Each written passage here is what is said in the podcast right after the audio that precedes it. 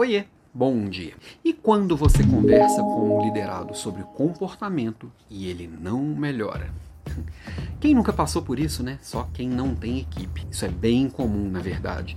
Porque cada pessoa funciona de um jeito, cada pessoa é única, cada pessoa entende de um jeito. Essa é uma pergunta que surgiu aqui na minha caixinha de perguntas no Instagram, vou abrir hoje de novo. A ideia é trazer respostas às demandas da vida real. Então, por isso que eu quero ouvir sua pergunta. Deixa a sua pergunta lá também. Algumas eu respondo ao longo do dia, outra, uma delas vai virar minha provocação de amanhã.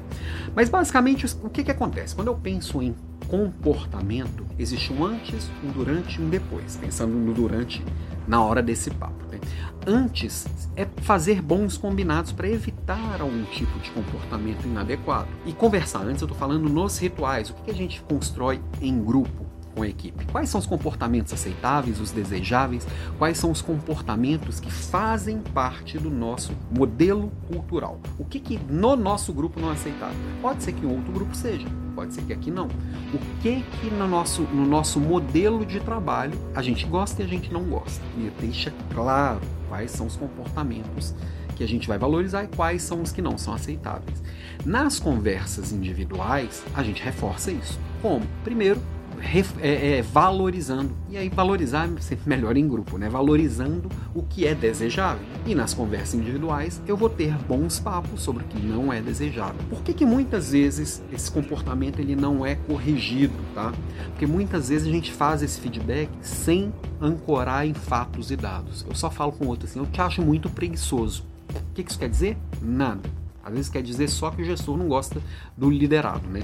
É, agora, quando eu falo assim, eu acho que você não está comprometido com, com o resultado, porque nas, nos últimos cinco dias você chegou atrasado três dias, você não participou da reunião X e na, naquela discussão que teve na reunião Y você não participou, eu trouxe três elementos que reforçam a minha avaliação de que o comprometimento, que é um, um, um comportamento desejável não está sendo atendido. Então, você trouxe fatos e dados para a conversa.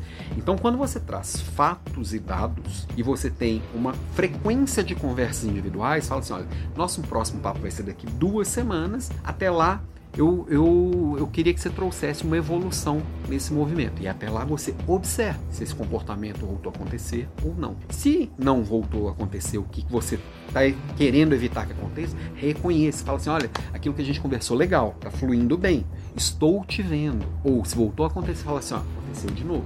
Qual que é seu plano para mudar isso daqui? Ah, mas que papapi, papapá, não estou mudando. Fala assim: olha, este comportamento não é aceitável nessa equipe. Como que você vai mudar isso? Eu não gostaria de ver esse tipo de coisa aqui mais porque é o nosso combinado, não é eu que estou mandando, é o nosso combinado. Aqui na empresa esse tipo de comportamento não é aceito. No nosso grupo esse tipo de comportamento não é aceito. E aí, depois de algumas conversas que esse comportamento não foi corrigido, você pode trazer um plano de ação e um, uma, uma repreensão mais formal. Ou uma, ou uma advertência. Eu não gosto de advertência, tá? Já, já te adianto. Eu acho que não funciona. Eu acho que é muito infantilizar demais a, a relação. Mas às vezes você vai ter que tomar decisão por uma demissão e deixar claro que ele está saindo por causa daquele comportamento. Não é só entregar o resultado. O como faz muita diferença eu preciso olhar o qualitativo, que é o número, o quantitativo, que é o número, mas também o qualitativo, que é o como aquele número chega. Tem muita gente entregando lindos resultados, mas deixando um rastro de sangue no caminho. Falamos disso agora na, na Leader Class de agora há pouco, inclusive. Semana que vem tem mais, na quarta-feira. É, o como ele é tão importante quanto o que. Eu preciso estar avaliando o tempo inteiro e essas duas coisas têm que estar presentes nas conversas em grupo, tá? Nas discussões que a gente tem com o grupo inteiro e nas discussões individuais.